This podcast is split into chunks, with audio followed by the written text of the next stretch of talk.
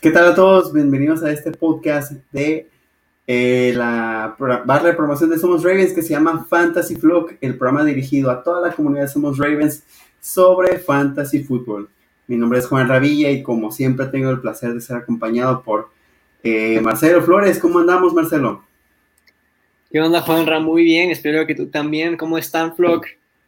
Y pues muy emocionado también porque dentro de exactamente ocho días estaremos teniendo nuestro draft en el Somos Ravens Bowl y pues aún no se llenan los puestos, así que vayan a revisar la, publicación los que quieran entrar, no se queden con las ganas y entren a la liga, todavía hay lugares disponibles. Así es, así es. Este, recuerden, todavía hay tiempo para inscribirse, está, se va a poner muy, muy interesante.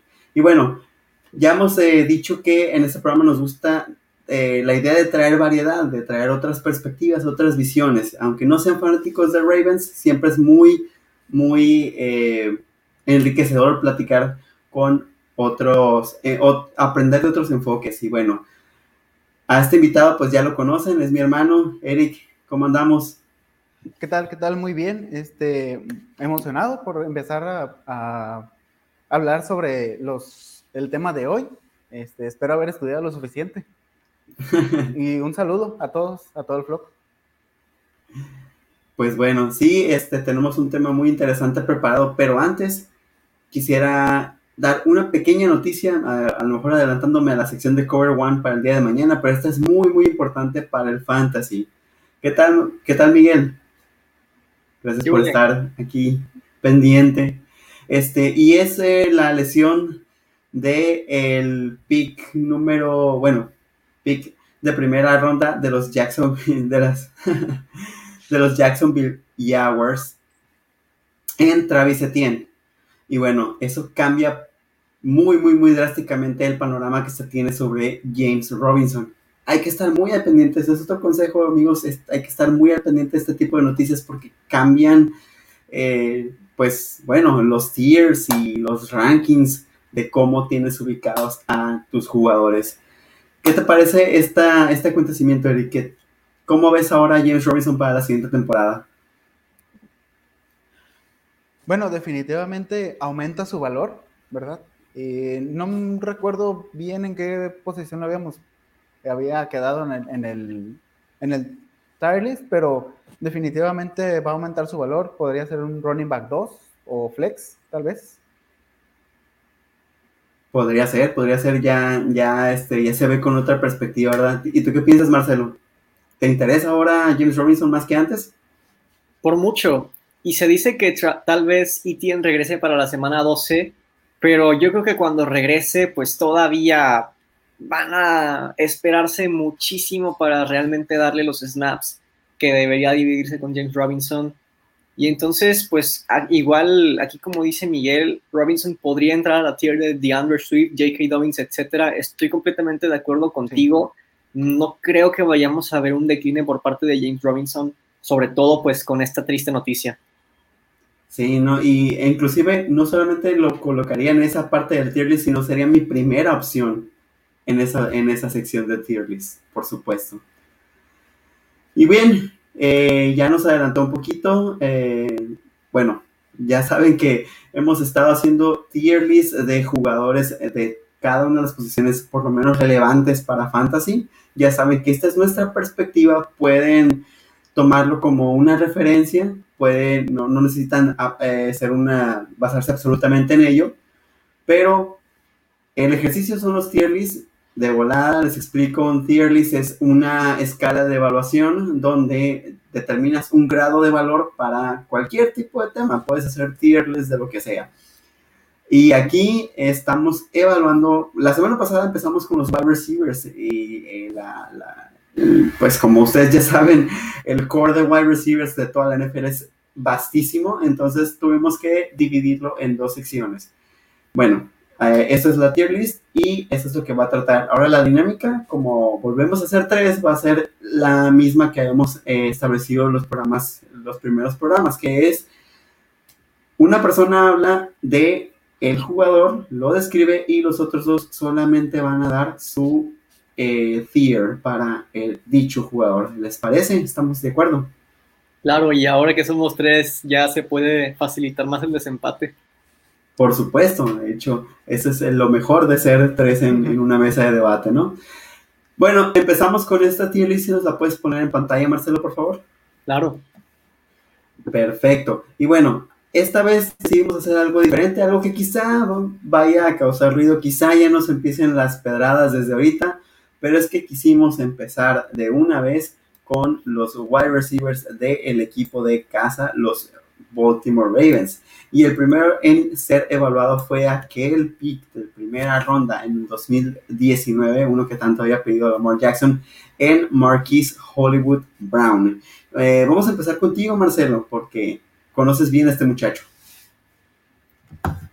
Bueno, Marquise Brown, yo creo que se parece un poco a Sammy Watkins, quien está al lado de él, en que en semana uno siempre se prende y parece muy prometedor pero entonces poco a poco empieza a apagarse hasta que de repente tiene partidos malísimos y se vuelve uno de los wide receivers número uno, ahora sí que por cuestión de roster, más inconsistentes que hay en la liga. Y bueno, honestamente, este, en una ofensiva donde primero se corre, luego se lanza a los Titans y finalmente a los wide receivers, no me convence Marquise Brown para un fantasy. Yo personalmente no lo tomaría en ninguna ronda del draft. Para mí es do not draft Marquise Brown. Eric. Sí, estoy completamente de acuerdo. Eh, creo que podemos decir que Marquise no ha cumplido con lo que se le ha, eh, lo que se tenía esperado de él. Eh, considerarlo un bench o sleeper se me hace un poco alto. Yo coincido con Marcelo, no lo tomaría. Sí, y pues bueno, que nos echen piedras, la verdad es que yo tampoco, no me eh, entusiasma para nada Marquise Hollywood Brown, solamente con una condición y es que fuera una liga muy profunda. Así que lo siento, Hollywood, abres la categoría de Do Not Take y Do Not Draft. Ahora vamos con el siguiente muchacho de los Baltimore Ravens, quien acaba de llegar en esta offseason, proveniente de los Kansas City Chiefs, Sammy Watkins. Eric, ¿Qué nos puedes decir de Sammy Watkins?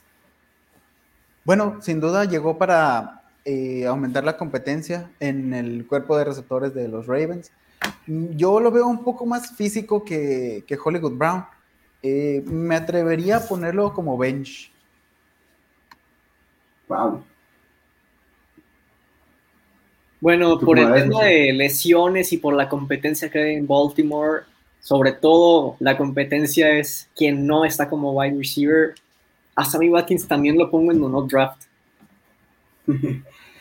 eh, sí, eh, la verdad es que siento que aún con el sistema, la evolución del sistema, los Ravens van a jugar poco por aire y el principal involucrado, por lo menos en la primera mitad de la campaña, va a ser Marquis Hollywood Browns. Si eres la segunda opción de un equipo que no va a tener mucha proyección de pase, definitivamente preferiría evitarte.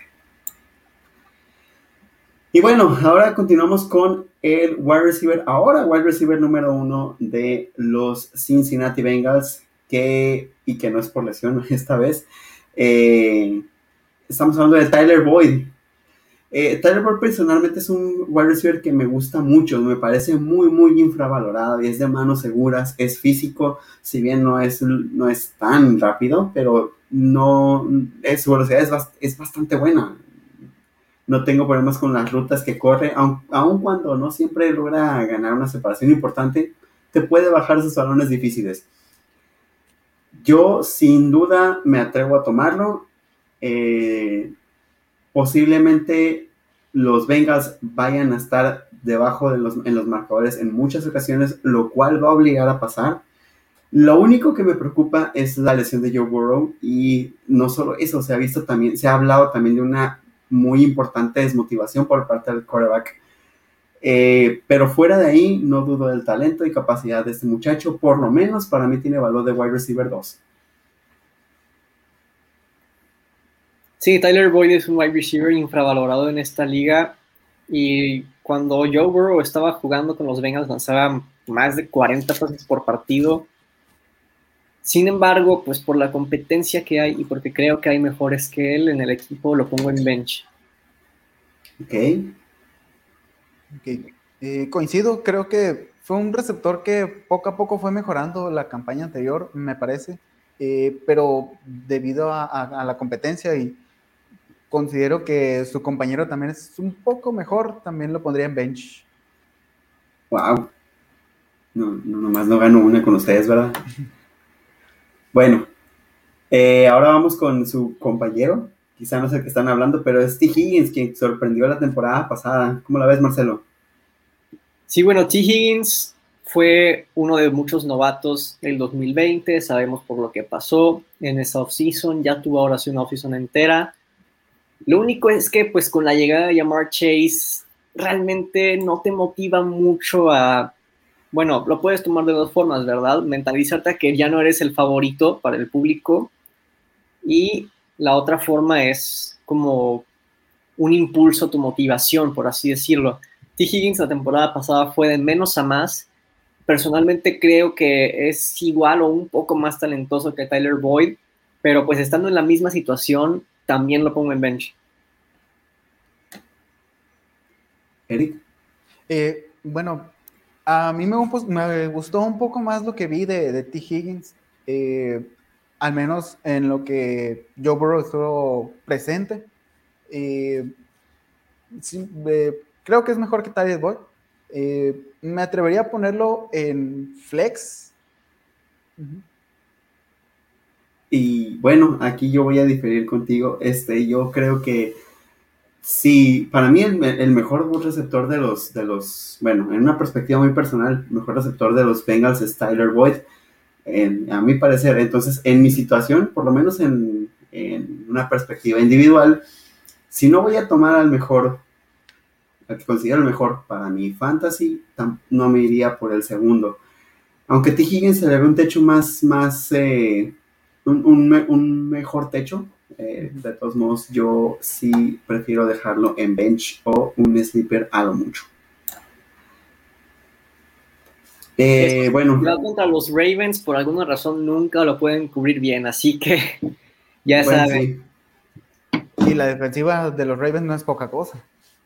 Para nada. Exacto. Eh, seguimos con el señor de los fetiches raros, con Odell Beckham. Eric, ¿Qué opinas de este señor? Odell Beckham. Bueno, sin duda es un receptor bastante físico, muy rápido, manos muy seguras. tiene detrás un, un quarterback constante en Baker Mayfield. Yo lo tomaría como wide receiver 2, pero alto. Me parece que el techo de Odell Beckham Jr es más alto de lo que muchos creemos, a pesar de que su compañero se ha visto mejor que él en los Browns y pues la conexión con el quarterback no está, el talento que tiene no se puede negar. Y contrario a Tyler Boyd, si va contra los Ravens, no lo pongan. Eh, creo que es un buen wide receiver número 2 para Fantasy. Pues, a pesar de que no me gusta para nada, nunca he sido fan de Odell Beckham, eh, porque tiende a desaparecer bien durísimo, rudo, rudo, rudo. Este, no puedo eh, menospreciar el talento que el tipo tiene. Y sí, cuando está en el terreno de juego es el tipo el que más buscan. Yo creo que eso va a ir disminuyendo con la constancia que ha demostrado Jarvis Landry. Pero por lo pronto, pues sí, es el wide receiver uno de su equipo. En un equipo bastante balanceado, lo tomo como wide receiver 2 o flex. Eh, toca el turno de Jarvis Landry. ¿Y quién va? ¿Voy yo? Marcelo. Ah, Marcelo, date. Bueno, este Jarvis Landry, un tipo que ya se entiende muy bien con Baker Mayfield y personalmente creo que es de manos muy seguras y muy consistente. No tiene un techo muy alto, pero su suelo no es tan bajo. Entonces, se me hace un tipo consistente, seguro. No lo pondría en starter para nada, pero en wide receiver 2 por encima de Odell Beckham Jr. sí lo pondría y qué gracioso porque en esta división todos los wide receivers hasta ahora están en el mismo tier. Oh, sí. ¿Tú cómo la ves, Eric? Bueno, sí, también eh, considero que pues, es un poco más, eh, hay un más de conexión con Baker Mayfield. Es, me parece un receptor bastante seguro. Eh, corre bien sus rutas. También lo tomaría como wide receiver 2.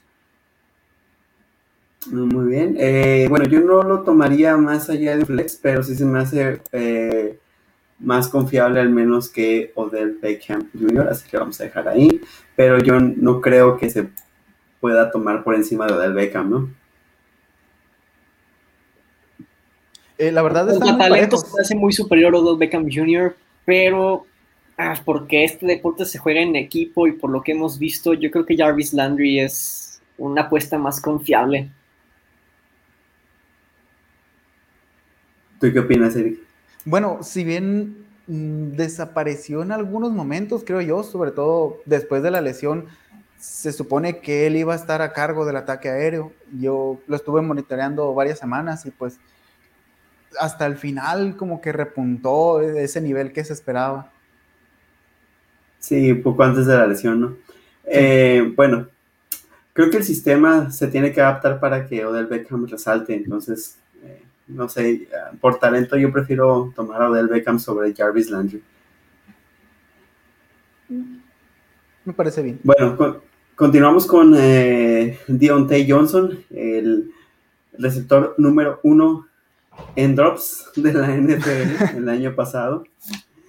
Este, la verdad es que me gusta mucho el volumen que se le otorga a Deontay Johnson, a pesar de que tuvo muchos drops, la, pues, aún así tuvo muy, muy, muy, eh, altas, este, número de, repeticiones y ni hablar de targets, ¿no?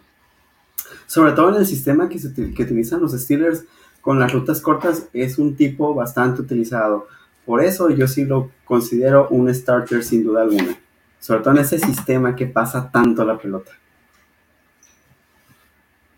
Bueno, pues la llegada de Najee Harris complica un poquito las cosas, todo pinta para que se balancee un poco la ofensiva, pero aún así, si el 80% de las jugadas eran de pase, yo creo que eso baja hasta más o menos el 70% a lo mucho. Y pues, más que nada por la competencia que hay en ese cuerpo de receptores de Pittsburgh, yo lo pondría en bench, honestamente. Wow. Más como sleeper porque tiene un techo alto, pero pues es bench o sleeper y esa es la categoría para mí. Wow, pues yo pensaría que el sistema de juego del Pittsburgh es opuesto al de Baltimore. O sea, eh, los Steelers son ataque aéreo, eh, más eh, principalmente, ¿no? Y considero que Deontay se vio bien, a pesar de tener el mayor número de drops. Yo se lo consideraría como un wide receiver 2, a lo mucho flex eh, seguro. Ok, entonces estamos en tres categorías distintas. Eh, pues vamos a ponerlo en medio, ¿no? Que sería en el flex. Ok, seguimos con Chase Claypool. ¿A quién le toca? Creo que sigues tú, Eric. Yo. Ah, muy bien. Chase Claypool. Eh, Tuvo una muy buena temporada, eh, primera eh, temporada de novato, ¿verdad? Eh, obviamente se espera un, un aumento en su, en su nivel, en su calidad. Me parece que un wide receiver 2 flex estaría bien. Sí, para mí que Chase Claypool es quien mejor le va a ir a menos en fantasy en ese equipo y también lo pondría en wide receiver 2 sí, eh, para mí también es un wide receiver 2, pero yo no creo que tenga más volumen de juego que Deontay por, la, eh, por el cómo se utiliza.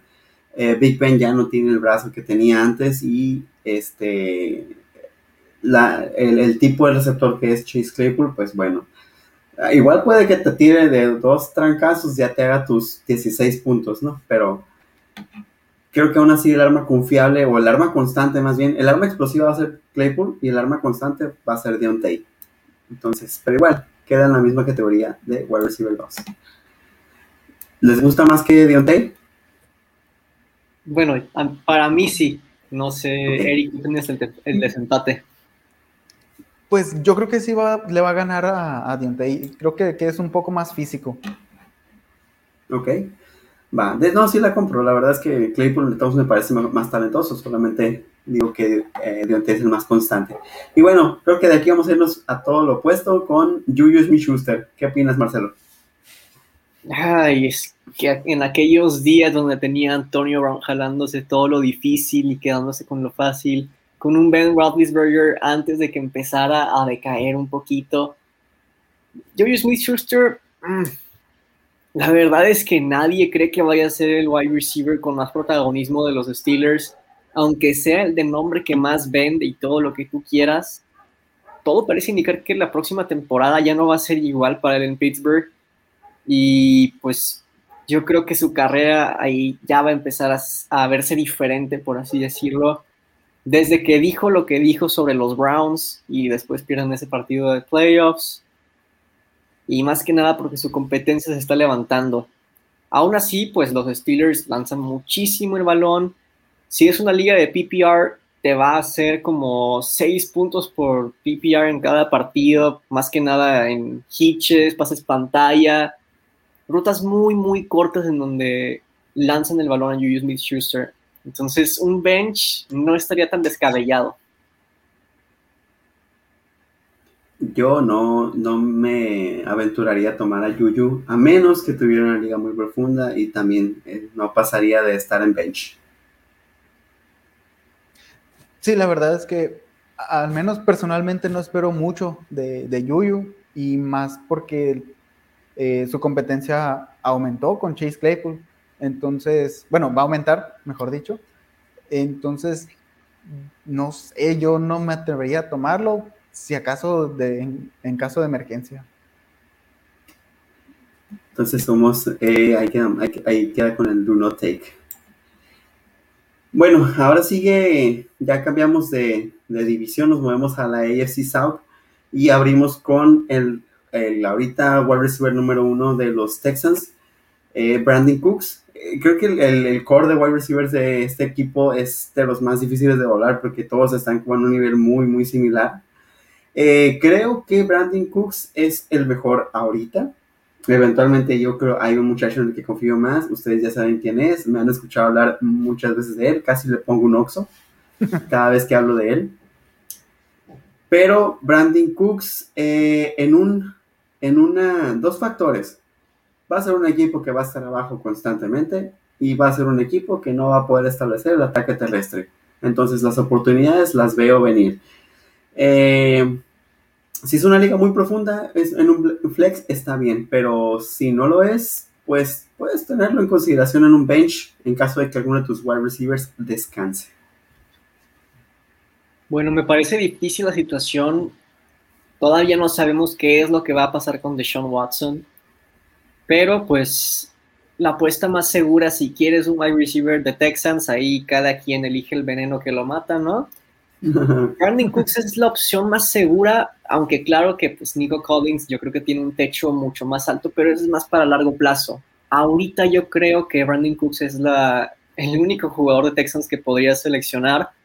Y claro que pues Deshaun Watson si te queda en la ronda 15, ya tienes dos quarterbacks, si quieres un tercero por si acaso, no estaría muy descabellado tomarlo, pero Brandon Cooks me atrevería a seleccionarlo como wide receiver número 2. El tipo es infravalorado en su situación. Sí, definitivamente. En el equipo en el que ha estado, ha sido productivo, honestamente. Y independientemente de si de la, la situación de, de Sean Watson, que claro que, bueno, le afecta, ¿no? Eh, supongo que su techo sería bastante alto si fuera seguro que Sean Watson juegue la temporada, eh, pero a mí me parece bien como un wide receiver 2. Ok, va. Entonces lo dejamos como wide receiver 2. Díganme así en qué, entre quién y quién o al final. Ahí al ah. final está bien. Sí, al final está bien. Perfecto. Y bueno, te tocó una tarea un poquito más fácil, Eric, con Chris Conley. Oh, Chris Conley. Mm, pues no es tan. Tampoco es tan fácil, pero yo consideraría un, un bench en caso de emergencia. Bueno, para mí definitivamente do not draft. El wide receiver número 2 ya está muy competido en un equipo con tantas incógnitas y tan bajo en talento, por así decirlo. Do not draft. Yo tampoco lo tomaría. Y creo que eventualmente cuando se, se pudiera hacer un tipo tomable, ya para entonces yo veo a Nico Collins por encima. Do not take entonces. Eh, seguimos ahora con un receptor que era una maravilla hace unos años, ahorita se ha ido apagando, pero no fue un partido contra los Texans porque entonces es se convierte en un fantasy darling. Este, Steve Hilton, eh, creo que te toca, te toca a ti, Marcelo, ¿no? Sí, bueno, y antes de proseguir, quisiera mencionar brevemente a Jamar Chase, que pues hay muchos wide receivers que pues, no llegan a ser el 2 y aún así son muy talentosos. Jamar Chase se me hace un sleeper, igual que los otros dos en Bengals, aunque primero pues tiene que resolver este ruido que se le está haciendo con temas ahí. Pero bueno, yo lo puse en sleeper. Y T.Y. Hilton, ah, pues es que de verdad era muy talentoso y con Andrew Locke en una conexión que si este quarterback no se retiraba pudo haber sido realmente una conexión histórica quarterback wide receiver. Pero bueno, Carson Wentz está lesionado. Quién sabe cómo vaya a regresar de su lesión. Quién sabe cómo vaya a reaccionar a un cambio de equipo, aunque tenga todo mucho mejor que en Filadelfia, tanto wide receivers como línea, como coaches y juego terrestre. T.Y. Hilton, para mí que si Carson Wentz regresa a tiempo, podría ser una amenaza en playoffs de fantasy pero pues por lo pronto mm, los fanáticos de Colts no pueden respirar tranquilos con esta situación. El techo es alto y el suelo es bajísimo. Entonces es la definición de un sleeper. Eric. Sí, yo también lo pondría en bench sleeper, de los primeros. Este, eh, se espera que Carson Wentz se recupere a, tiempo, no en la semana 1, pero podría llegar en la semana 3, por ahí más o menos. Entonces, podría resolver un poco el, problema de, la ofensiva de, de, Indianápolis. Sí, bueno, y sabemos lo que el enfoque en la ofensiva, en esta ofensiva que va a ser el ataque terrestre. Y eh, otro, otro factor es que también su competencia, su compañero, viene más joven y creo que por, por la situación de edad un tanto más talentoso. Eh, entonces sí, eh, pero si tu liga es profunda, sí me atrevería a tomarlo como flex, en caso de una liga profunda, claro. Bueno, y así rápidamente, nada más porque no está la imagen, ¿dónde pondríamos a Michael Pittman? Ah, de hecho, sí, me toca a mí. Este, debido a dificultades técnicas y porque Tier List Maker los mandó a, la goma, pues no está la imagen de Michael Pittman, pero es curioso, Michael Pittman había unos partidos que se veía muy bien y otros que de plano desaparecía. Eh, creo que su techo es ahorita sólido, pero su suelo es, es, fatal, al menos se miró fatal la temporada pasada. Eh, me gustan sus cualidades, sus capacidades físico-atléticas. Me parece que puede llegar a ser un muy, sólido wide receiver una vez que se establezca el sistema de Indianapolis y que regrese Carson Wentz, creo. Eh, pues yo lo pondría en un bench ahorita. Sí, yo también en bench. Sí, coincido. Eh, seguimos con DJ Shark, quien es el wide receiver número uno y que tampoco nos aparece la imagen por las mismas situaciones. Eh, ¿A quién le toca DJ Shark? DJ Shark. Te toca Eric. Ah. ¿A mí? DJ Shark. Ok, eh, DJ Shark mm, me gusta mucho, me gusta mucho como receptor. Creo que ha mantenido su nivel a pesar de de la situación de, de, quarterback. Eh, yo me atrevería a tomarlo en un como flex. Amigos, se están poniendo todos muy exigentes aquí. Para mí, DJ Shark es sin duda, sin duda, sin duda el mejor en la en, ese cuerpo de receptores. Eh, en un equipo el cual constantemente va a estar a la baja. Y creo, creo yo, que va a ser utilizado en muchas situaciones. Entonces, eh, yo sí le doy el lugar de starter. Sí, este, pues con Gardner Minshew lo hacía bien y Gardner Minshew no me parece un mal quarterback para nada, pero Trevor Lawrence sin duda alguna es simplemente más talentoso y pues el techo más alto entre los wide receivers de Jacksonville es el, DJ el de DJ Shark, que si ya de por sí lo hacen con Gardner Minshew, no veo por qué lo vaya a hacer mal con Trevor Lawrence. Para mí también es un starter. Bueno, Ahí imagínense que hay un starter, que nuestro primer starter de la noche es DJ Shark. Este, ya cuando subamos la imagen a redes sociales, bueno, de hecho primero vamos a terminar todas las posiciones y vamos a subir todas juntas para que las puedan descargar cuando ustedes quieran. Em, seguimos con la Vizca Chanot, quien a mí fue de los receptores que más me gustaron, de, que fueron novatos el año pasado. Eh, sí me toca a mí, ¿verdad? Sí. Sí. Ah, ok, perfecto. Eh, la que Chenault es, es, es, el complemento muy, muy eh, adecuado, pienso yo, para DJ Shark. DJ Shark es un, es un wide receiver como, por así decirlo, más completo, quien te puede correr mejores rutas, que tiene una muy buena velocidad, quien te puede disputar balones, pero eh, Chenault es el, es el que es físico, que es un tanto más eh, lento, que quizá no te, no te corre las mejores rutas, pero lo puedes buscar en una disputa de un 50-50. Y el tipo es bastante, bastante confiable. Eh, creo, pienso yo, que es con el que mejor se va a llevar Trevor Lawrence, eh, de los otros dos, claro, descartando a DJ Shark, eh, al, al, final de cuentas. Entonces, yo creo que si tu liga es muy profunda, puedes eh, considerarlo para un wide receiver 2 o un flex. Eh, yo aún así en una liga no tan profunda, creo que lo puedo dejar en, bench, pensando que algún día va a saltar a mi wide receiver 2 o flex. Sí, yo estaría de acuerdo en ponerlo tanto en bench como en wide receiver número 2, pero estoy un poquito más inclinado hacia bench. Sí, creo que está en esa línea entre wide receiver 2 y, bench. Eh, como dices, es un, es un receptor muy físico, de manos seguras. Este, mm, yo lo pondría como, como flex también. Como flex, sí. Bueno, este, pero aquí pues fuimos dos quienes lo votamos para bench, así que se va a quedar en esa área, pero pues si nos puedes, eh, a ver en qué, en qué posición lo quieren poner. Mm, tal vez debajo de T.Y. Hilton.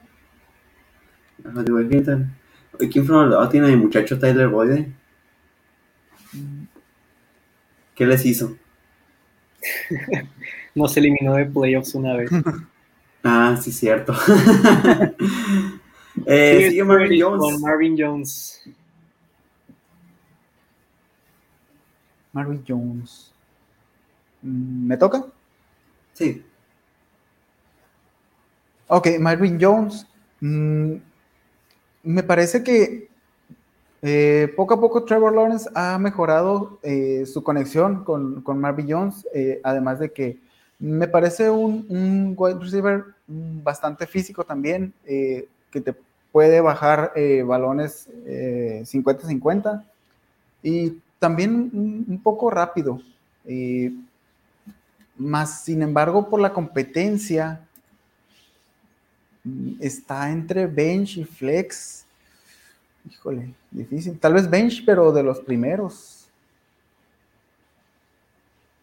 Eh, pues sí, yo, yo la verdad no, yo prefiero evitarlo. A pesar de que se ha visto muy bien la conexión Trevor Lawrence y Marvin Jones, eh, a menos que tu liga sea, sea muy profunda, sí para mí vale un lugar de bench, pero mientras no sea una, no sea así, mm, prefiero no tomarlo. Bueno, vimos Una preciosura de pase de Trevor Lawrence hacia Marvin Jones en su debut en pretemporada. Sin embargo, pues me parece que es la tercera mejor opción en un equipo que no creo que te sume muchos, muchos puntos como otros equipos. Yo lo evitaría, lo pongo en tu not draft. Ok, muy bien. Aquí pues no importa, no tomamos son gente que no vamos a tomar. Y bueno, eh, sigue uno de los mejores wide receivers creo que hay de la NFL en AJ Brown. Marcelo, ¿cómo lo ves? Bueno, el rico se hace más rico, ¿no? Los Titans. Ahora AJ Brown entra a su tercer año ya establecido como uno de los mejores, para no debatir mucho, mejores 15 wide receivers de la NFL. Este, y es que está ese grupo entre Terry McLaurin, DK Metcalf y AJ Brown, que cada quien los ordena diferente, ¿verdad? Pero lo que no se puede negar es que los tres son excelentes wide receivers y qué bueno que va a haber competencia así. Y bueno, AJ Brown, claro, los Titans primero van a correr con Derrick Henry y se beneficia muchísimo del play action y qué mejor que, que con un quarterback como Ryan Tannehill, quien si no recuerdan, Juan lo puso en su top 10 de quarterbacks. Em, y cuando hablamos de AJ Brown no podemos evitar hablar de Julio Jones, yo creo que esa situación es similar a la de Odell Beckham Jr. y Jarvis Landry. Uno es más talentoso que otro, pero otro ya se entiende con el quarterback. Entonces, a AJ Brown lo sigo poniendo como starter. Wow. Bueno, para, para mí es un top, un top, top, top en la posición y es de las prioridades que debes de, que pienso yo debes de tomar sobre todo si tu liga es profunda en primera ronda, yo sí lo tomaría como un fantasy darling. Sí, coincido. La verdad es que mm, considero que la competencia con Julio Jones mm, no es tan, mm, ¿cómo, cómo podría decirlo? Eh, reñida. No Ajá, no le va a restar mucho valor. Eh, se entiende muy bien con Ryan Tannehill, que es ah, es de los quarterbacks más constantes de la NFL. Yo también me atrevería a ponerlo en Fantasy Darling. Bueno, aquí me hacer un comentario y claro, cualquiera de ustedes puede hacer comentarios así. Este también es un propósito de esta sección de, Somos Ravens llamado Fantasy Flow, ayudarlos. Y Miguel Madrid nos pone aquí una pregunta. Ahora que mencionamos a AJ Brown, ofreció un trade. ¿Él recibiría a AJ Brown y Chase Edmonds y da a Mari Cooper y Antonio Gibson. Nos pregunta que si suena justo y. Ups. Oh. A su parecer. Hay un, problema. Justo. Bueno, en lo que regresa Juan al stream, vamos a responder esta pregunta que tiene Miguel. Para mí, yo te voy a ser sincero, no me parece muy justo, la verdad. Yo creo que AJ Brown es un poquito más valioso que Amari Cooper, pero Antonio Gibson es muchísimo más valioso que Chase Edmonds y es un valor tan diferente el de Antonio Gibson y el de Chase Edmonds. Yo creo que Antonio Gibson podría terminar como uno de los mejores cinco, incluso tres running backs en fantasy. Así que, justo la verdad, no me parece. Yo creo que saldrías perdiendo, Miguel. Sí, sobre todo eh, considerando que, que Dak, si Dak está sano, este, cualquiera de los receptores puede ser un, buen arma eh, en fantasy.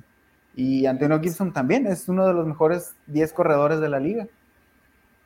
Mira, yo creo que vas a cambiar, a, voy a coincidir con mis compañeros, vas a cambiar a un, a dos top por un top y un, un batido no te va a dar, la verdad, no, no mucho. En un ataque terrestre muy inconsistente, muy poco muy poco confiable. Y yo me quedaría con lo que tiene Santana Mari Cooper. Eh, en Amari Cooper y Antonio Gibson me parecen dos opciones súper, súper sólidas. Bueno, nos justifica que tiene running backs de sobra con Camara, James Robinson, Damien Harris y Javonte Williams. Sí, claro que con todos esos running backs hacer un trade es genial, pero no por eso tienes que buscar un trade donde salgas perdiendo. Hay que buscar un trade donde puedas ganar y pues hacer tu equipo todavía más potente. Coincido. Además, este, eh, pongo a, Gibson por encima de tres de los, bueno, solamente uno está encima de Gibson para mí en, ese, en esa lista.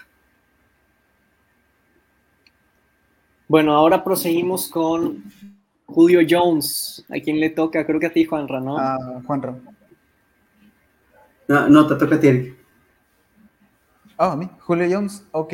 Eh, bueno, sin duda llega a ser el wide receiver 2 de, Tennessee, entonces eh, ya no es el Julio Jones de hace cuatro o cinco años, ¿verdad? Pero todavía puede ser productivo, este, y, más considerando que Ryan Tannehill tiene su, este, su, es, es, constante, pues, ha sido constante desde que llegó al equipo. Mm, no creo que tenga mucho problema por, por, el tema de Derrick Henry, pero no creo que sea tan alta su producción. Tal vez como wide receiver 2. Bueno, a mi parecer, Julio Jones sigue siendo el mejor wide receiver de la NFL. En cuanto a talento, ha habido muchos que van ascendiendo, pero para mí que en talento nadie ha llegado a donde está incluso hoy en día Julio Jones. El problema aquí pues es que llega un equipo que primero corre y es el wide receiver número 2. No creo que sea porque piensen que llega más talentoso, sino porque pues es una situación, como ya lo dije, similar a la de Jarvis Landry y Odell Beckham Jr. Por esto y por el tema de las lesiones, Julio Jones se lesiona seguido y pues eso a nadie le gusta, ¿verdad? Yo lo pondría, repito, aunque para mí es el mejor wide receiver de la liga, lo pongo como wide receiver número 2. Ok. Este, para mí depende de la profundidad de tu liga. Eh, en una liga profunda, sin duda, para mí es un starter. El tipo produce porque, porque produce, es un talentazo. Este, pero si tu liga no es un tanto básica, un wide receiver 2 o flex está bien. Entonces, eh, ¿dónde lo quieren colocar en esa tier? Hasta arriba. Hasta arriba. Sí, coincido. Sí, por encima de mil veces. ¿En qué categoría pusimos al running back Mike Davis de los Falcons? Amigo, ahí está el stream por si quieres ir a verlo para que demos más detalles. Si no mal recuerdo, lo pusimos como bench. Se me hace que sí se me hace que sí es un, es un, es un bench. Inclusive quizá se me hace que de hecho fue un do not take, do not draft. Sí, pues más que nada, no podemos dar muchos detalles porque el tema de hoy es otro. Pero bueno, ahí está el, el, episodio pasado por si quieres ir a verlo. Así es. Y de todos modos, estas listas, todos estos tier lists se van a, se van a publicar cuando ya estén completas. Eh, posiblemente la, semana que viene ya terminamos con las tier list. Este, entonces, ahí las vas a poder ver, las van a poder descargar cuando quieran. Les prometo que esta sí va a estar completa ya con las fotos de DJ Shark y Michael Pittman. Una vez que las subamos a redes sociales. Y bueno, continúo yo con Corland Sutton, un tipo que extrañaron mucho los Denver Broncos. Hace, arregla mucho los problemas que tiene eh, Drew Locke. Eh, hizo muchísima, muchísima falta y creo que a pesar de que yo lo considero el mejor wide receiver en ese core, eh, creo que el otro wide receiver del que vamos a hablar ahorita va a ser el más beneficiado con su llegada. Para mí es un starter. Bueno, este, personalmente yo prefiero al otro wide receiver del que vamos a hablar más adelante. Drew Lockett y Bridgewater, pues tienen temas ahí a ver quién es el titular. Y claro, pues la pretemporada podemos basarnos un poquito en ella, pero reaccionar demasiado es lo que de repente te puede bofetear en la cara. Eh, yo pondría a Cortland Sutton como wide receiver número 2. Más que nada, la calidad la tiene y la hemos visto. Sí, concuerdo. Si bien se, han visto mejor tanto Drew como Teddy B, hay que mencionar que es pretemporada. No, no hay que sobre reaccionar. Pero la calidad de Cortland Sutton ahí está yo coincido como wide receiver 2. Muy bien. Eh, bueno, yo personalmente lo pondría por encima de Jarvis Landry, pero no sé ustedes qué opinan. Sí, está bien. Sí, perfecto. Ok. Ah, seguimos ahora con Jerry Judy. ese te toca a ti, Marcelo. Bueno, Jerry Judy, pues ustedes ya saben que soy muy fan de la NFL en general y no nada más de los Ravens. Y también es uno de mis jugadores favoritos en la liga. Simplemente eh, no sé si tenga mucho que ver con cómo se lleva con Lamar Jackson, pero ya era mi prospecto favorito en college desde antes de que supiera yo cómo se lleva con Lamar Jackson. Así que eh, me parece que Cortland Sutton es una apuesta más segura, pero el techo de Jerry Judy es altísimo. Entonces, eso es lo que podría ser el robo del draft para mí que es el wide receiver más talentoso de, esa clase, incluso por encima de Justin Jefferson y CeeDee Lamb en cuanto a talento, por su situación y porque pues realmente no se sabe si Cortland Sutton o Jerry Judy, también estamos viendo mucho la conexión con KJ Hamler. Este, lo pongo en wide receiver 2, pero consideren que tiene un techo muy alto al cual va a llegar. Eric. Sí, coincido. El techo de, Jerry Judy es altísimo y si pueden consolidar eh, un wide receiver, de, perdón, un, un quarterback uno en Denver, sin duda va, a tener un salto en, su productividad. creo que la temporada pasada no tuvo la productividad deseada. Sin duda se, se espera un, un, salto en su nivel. Yo lo pondría como wide receiver 2 eh, yo, como dije ahorita, eh, creo que va a ser el más beneficiado del de regreso de Cortland Sutton. Y es porque también Jerry Judy viene de un core de, de, wide receivers en el college muy, muy, muy talentoso. Entonces, le sabe sacar provecho ese tipo de cores. Eh, yo lo pondría también en wide receiver 2 por encima de Chase Claypool, la verdad. Sí,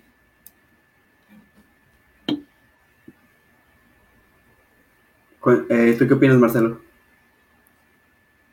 Pues a mí me gusta más que Cortland Sutton, pero como ya dije antes, es una apuesta más segura Cortland Sutton, aunque el techo de Judy es más alto, así que ahí está bien. Muy bien. Eh, seguimos con Tyreek Hill. Eric, ¿qué nos dices? Uf, pues, ¿qué se puede decir de Tyreek Hill, no? Wide receiver 1, de las mejores, si no es que la mejor ofensiva de la NFL Patrick Mahomes que está eh, encendido, este es el mejor quarterback de, la NFL en, estos momentos. Y la productividad, híjole, no, no se puede eh, negar, ahí está, ¿no? En Fantasy Darling, sin duda. Bueno, para mí que en cuanto a talento, Tyreek Hill no es ni top 5 de wide receivers, pero en Fantasy cambia muchísimo la cosa y es que tiene touchdowns, tiene yardas, tiene targets y de sobra. Para mí es el wide receiver número uno en fantasy. Wow. Eh, no me sorprende el tier, sino me sorprende la declaración de wide receiver uno en fantasy. Eh, pero sí, o sea, tiene muchos argumentos, sobre todo en una ofensiva eh, de, una, de un volumen aéreo tan importante y con un coreback tan eficiente, tan talentoso como lo es Patrick Mahomes, quien le sabe sacar mucho provecho a sus, a sus receptores, eh, bueno, a todo su cuerda de receptores en general. Y eh, a mí sí me parece talentoso, no es top, pero sí me parece muy talentoso, sobre todo me sorprende que con el tamañito que tiene te puede disputar los balones 50-50. En fin, eh, sí, Fantasy sin duda y sí, por encima de AJ Brown sin duda alguna. Bueno, continuamos con Nicole Hartman y este, creo que tras la salida de Sammy Watkins, este tipo va a adquirir el lugar de wide receiver 2, sin duda. Eh, por talento, ah, es un poco complicado, la verdad es que no se me hace muy que diste mucho de, de lo que Sammy Watkins te podía dar, inclusive Sammy Watkins te puede dar esos momentos flash, pero se ha visto muy bien esta pretemporada, así que eh, en un por el, volumen que tiene Kansas City y si pues mm, tu liga es, relativamente profunda, este, dejarlo en un bench para evaluar que eventualmente pueda subir, sobre todo en una situación de alguna lesión o descanso, pues me parece factible. Bueno, con la salida de Sammy Watkins, le preguntaron a Patrick Mahomes que quién se ha estado luciendo en training camp. Su respuesta no fue Michael Harman, fue Byron Pringle. Entonces, eso también hay que echarle un ojo. Pero el hecho es que Michael Hartman es uno de los jugadores más rápidos de la NFL. Y cuando es un jugador así, jugando de wide receiver para los Chiefs, de repente puede convertir una jugada en un touchdown de 70 yardas. Entonces, para mí, eso es un sleeper. Más que un bench, un sleeper. Sí, eh, con... sí concuerdo. Sí, sí de, delante de ti tienes a Tyreek Hill y Travis Kelsey. Prácticamente eres un receptor 3. Pero como bench podría funcionar en caso de alguna lesión. Sí, es que un touchdown de 70 yardas es la recepción, más las 60 yardas, más el touchdown, eso ya es, es cumplir. Así es. Eh, bueno, y oh, otro core de receptores que me parece difícil de evaluar es el de los el de Las Vegas Raiders. Y una decepción eh, en cuanto a los wide receivers la temporada pasada fue Henry Rocks. Este, ¿cómo lo viste, Eric? Híjole, pues de plano no se cumplió la, expectativa que tenía, se, que se tenía sobre él. Y para mí, uno de los problemas en el ataque aéreo de Las Vegas es Derek Carr. La verdad, no, confío nada en Derek Carr. Y no creo que su, su, su productividad aumente demasiado. Mm, por ser wide receiver 1, yo lo pondría en bench. Bueno, este, a mí no me parece un mal quarterback Derek Carr. Se me hace que si alguien lo tiene en su top 15, podría estar de acuerdo. Em, sin embargo, pues los Raiders tienen dos corredores muy buenos con Josh Jacobs y Kenyan Drake. Su línea ofensiva empeora, pero pues en la situación de pase no creo que afecte tanto a Derek Carr como muchos creen porque él se deshace muy rápido del balón. Y pues la competencia para él ahora sí que es el mismo Tyrant de los Raiders, ¿no? Pero pues teniendo la velocidad que tiene, de repente convierte una jugada corta en que alguien falle una tacleada y se va hasta el touchdown. Con Marquise Brown no pasa eso porque él por lo regular siempre prefiere evitar el contacto y se deja caer pero Henry Rocks sí podría convertir una jugada chiquita en algo grande y eso pues, para mí es otro sleeper. Sí, coincido contigo. Creo que creo que podría dar un salto importante esta temporada. Hay que ver. Pero sí, eh, dejarlo en sleeper me parece muy, muy adecuado. Eh, continuamos con Hunter Henfro y ah, la verdad me parece complicado porque es un tipo que tiene un techo que a mi parecer es limitado.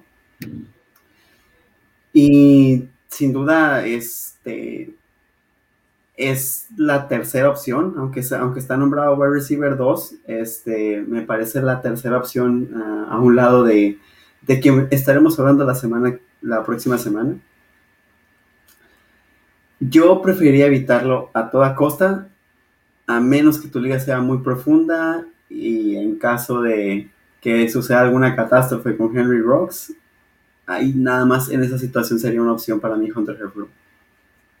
Sí, es un wide receiver infravalorado en cuanto a talento, pero para fantasy no lo tomaría para nada.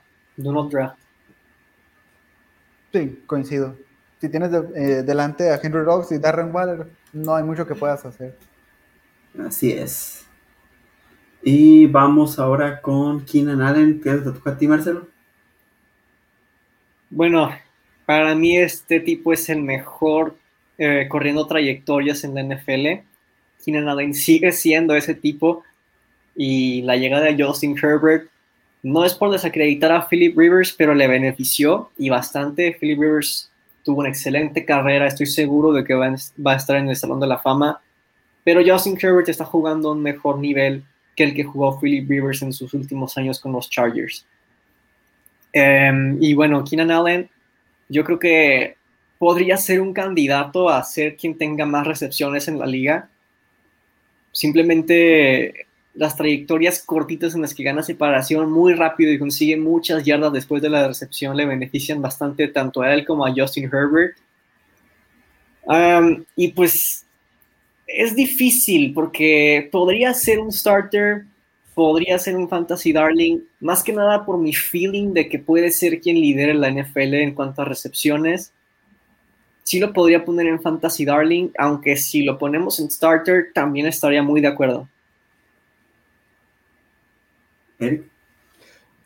Sí, sí, coincido totalmente. Eh, eh, es, Keenan Allen es de los wide receivers más seguros, tiene manos muy seguras, tiene, corre muy bien sus rutas, pelea bastante bien los balones 50-50. Eh, Entonces, y tener a Justin Herbert, aumenta muchísimo su valor. vimos la temporada anterior.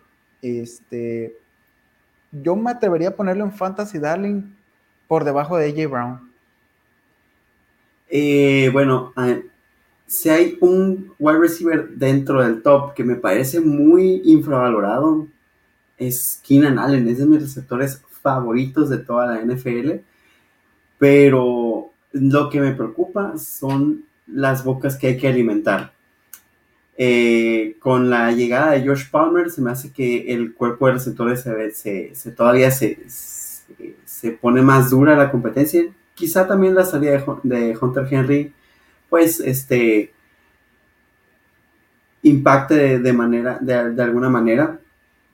Eso es lo único que me preocuparía, que ahora el, se distribuya más el juego, pero, o sea, si tienes a, a Keenan como tu opción, no debes dudarlo ni tantito. No, no estoy seguro de ponerlo en la categoría de Fantasy Darling, pero sin duda es el mejor starter que te puedes topar. Digo, si están de acuerdo. Sí, yo estoy de acuerdo. Más que nada, mi pequeña apuesta de que puede ser quien lidere la NFL en recepciones es mi justificación de poner en Fantasy Darling, pero por ahora, para los drafts al menos es un starter. Así es. Eh, bueno, sigue Mike Williams. Ok, Mike Williams, bueno, eh, también me, gusta eh, como receptor. Este, me parece que es un receptor muy rápido. Este, y por la cantidad de, pases que tienen los Los Ángeles Chargers, mm, yo lo pondría en wide receiver 2, tal vez.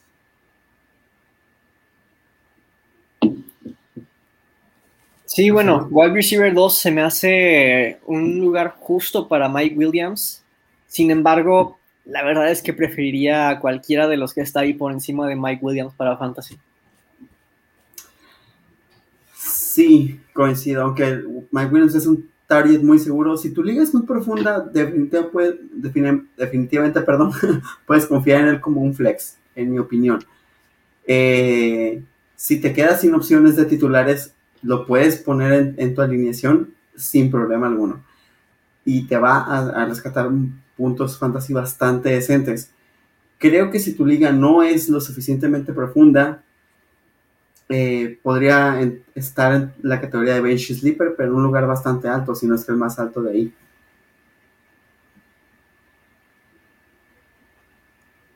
Pero ustedes lo pusieron en, en Receiver 2, ¿verdad? Entonces vamos a dejarlo aquí.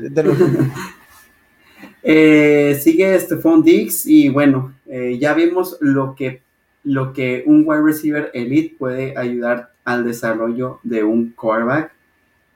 Venía de ser de wide receiver 2 en, Minnesota y se consolidó, se turbo consolidó como un wide receiver 1 en la NFL y se me hace sin duda un fantasy darling por no solo por la cuestión del quarterback, sino también por la cuestión del sistema los Bills son un equipo que le va a costar un mundo establecer el ataque terrestre, creo yo.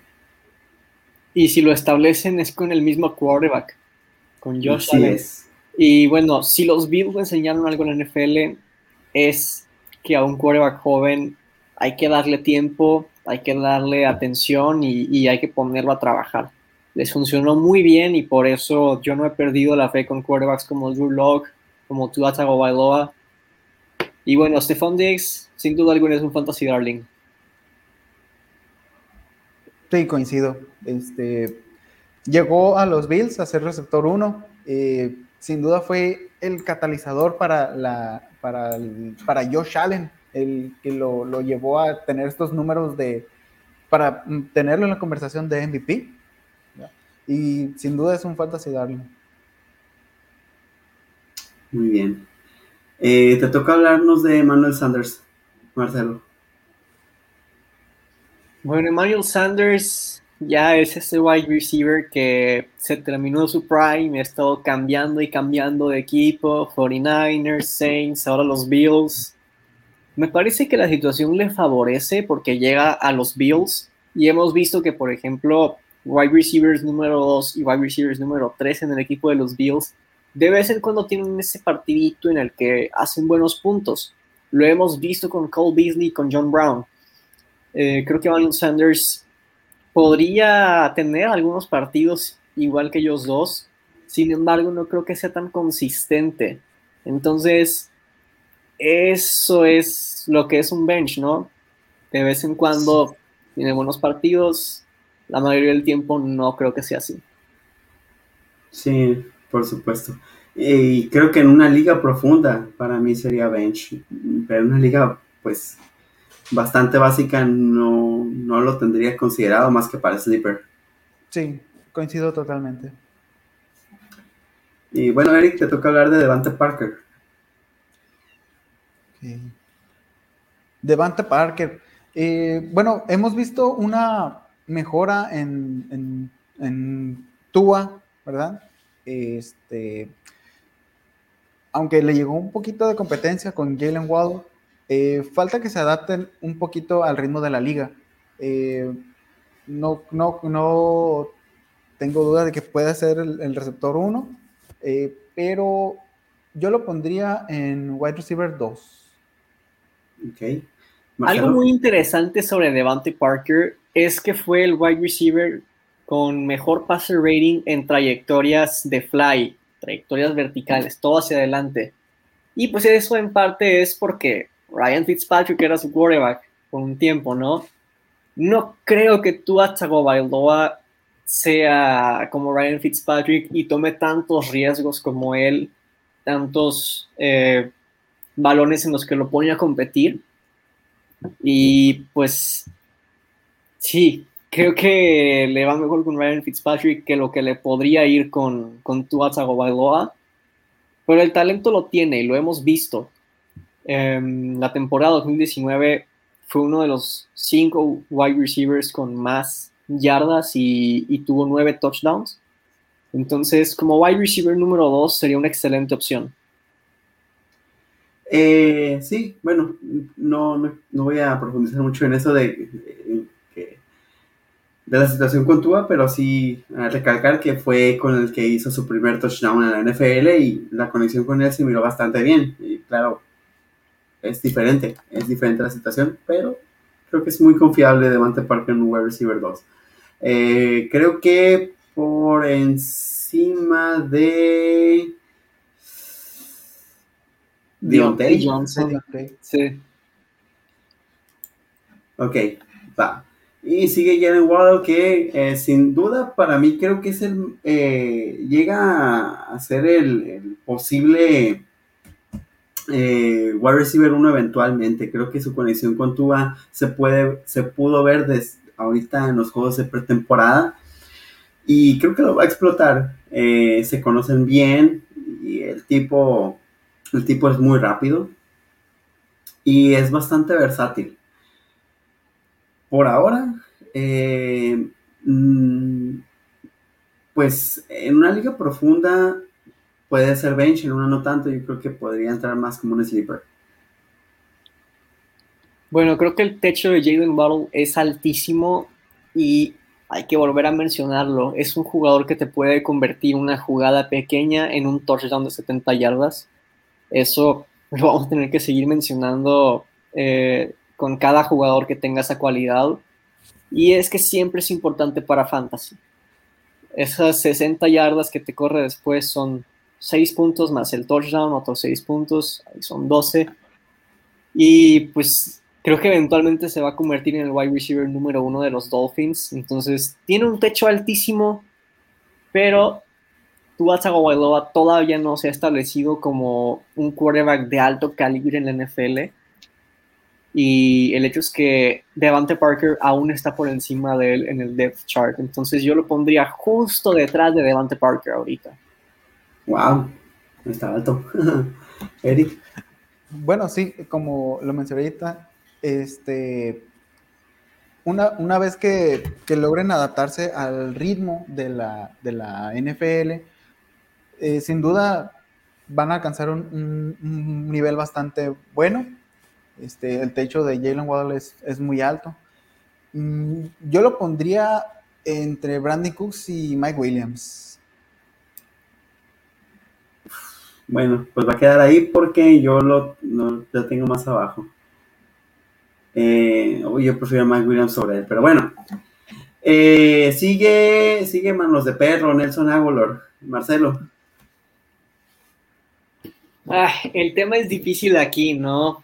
En Filadelfia, claro que tuvo algunas temporadas buenas, una temporada pésima, la cual no perdonaron. Con los Raiders tiene una buena temporada y ahora llega a los Patriots, uno de los equipos que mejor se reforzaron en esta offseason, tanto en el draft como en agencia libre.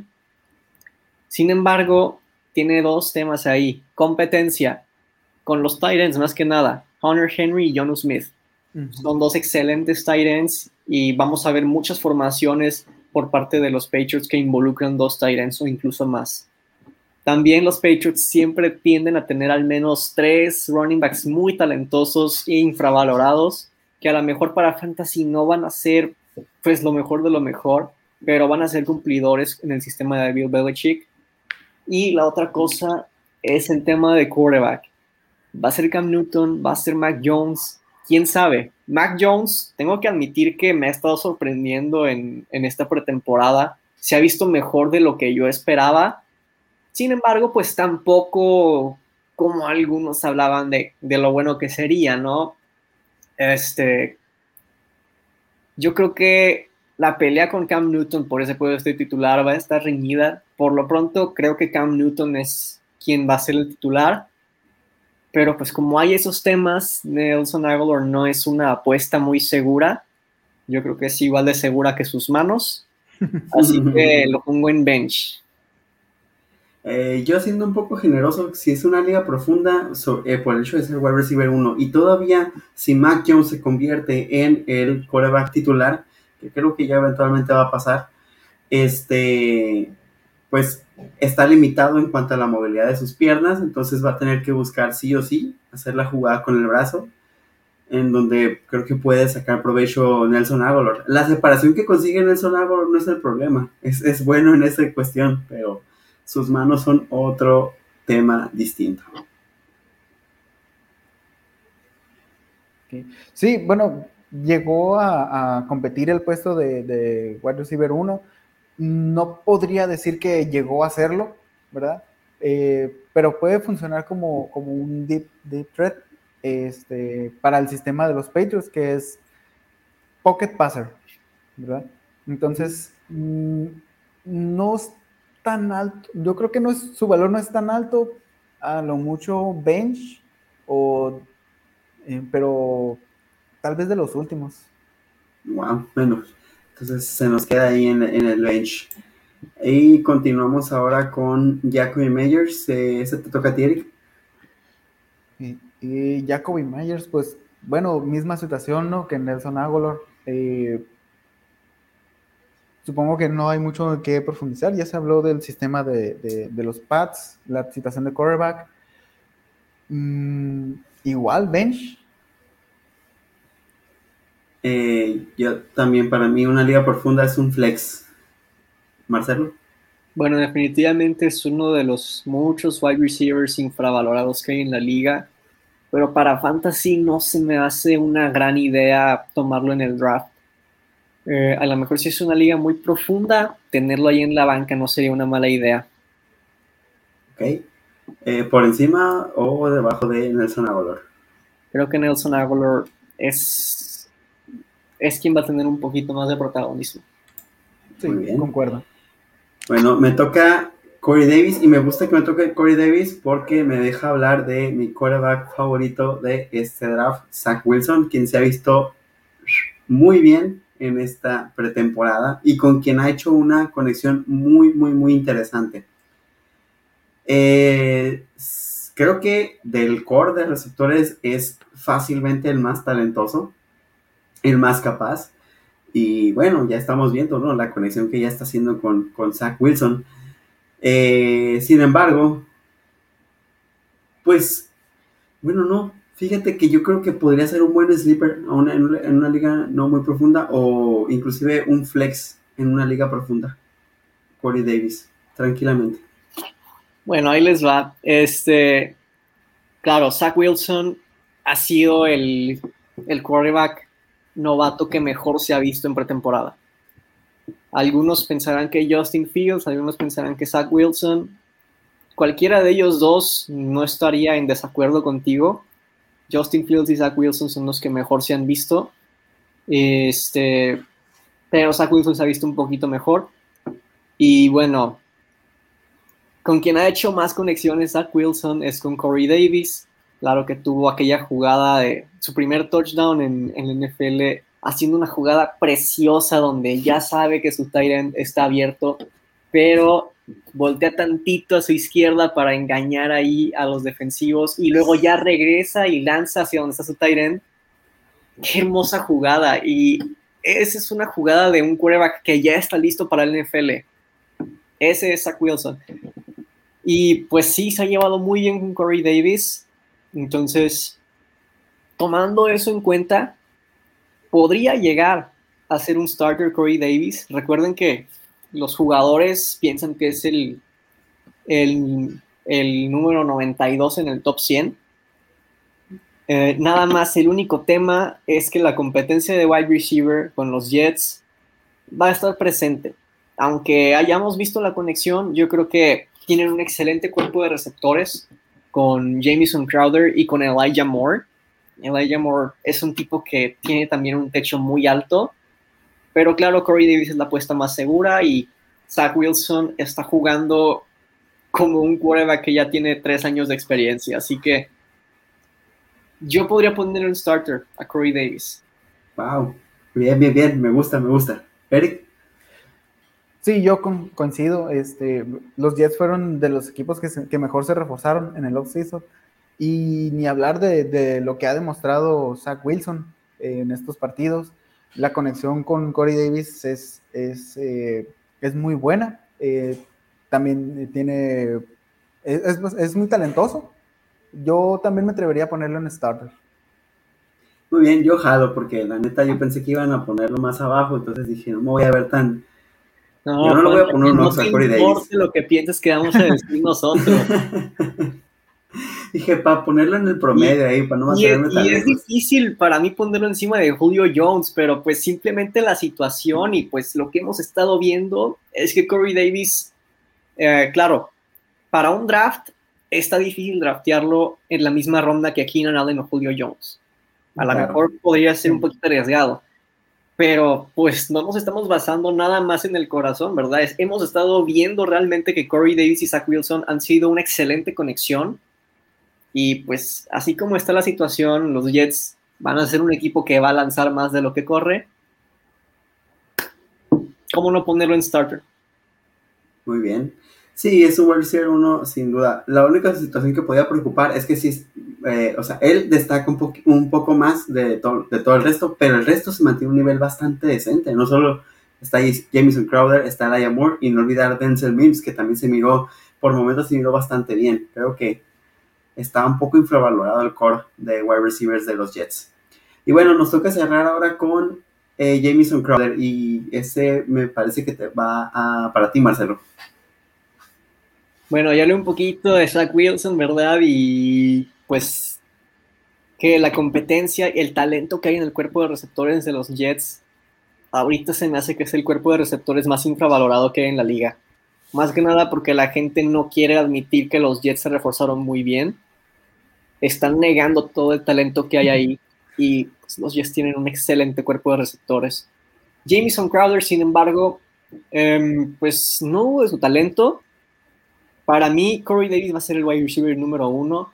El wide receiver número dos podría ser Jamison Crowder, pero también podría ser Elijah Moore, que es lo que veo más probable. Y si Denzel Mims da ese típico salto de wide receiver en su segundo año, también se lo podría quedar. Creo que de estos tres wide receivers, claro, sin incluir a Corey Davis, Jamison Crowder no tiene el mismo techo. Entonces, honestamente, yo lo pondría en bench. Eric. Ok, sí, sin duda la competencia en el cuerpo de receptores es bastante alta.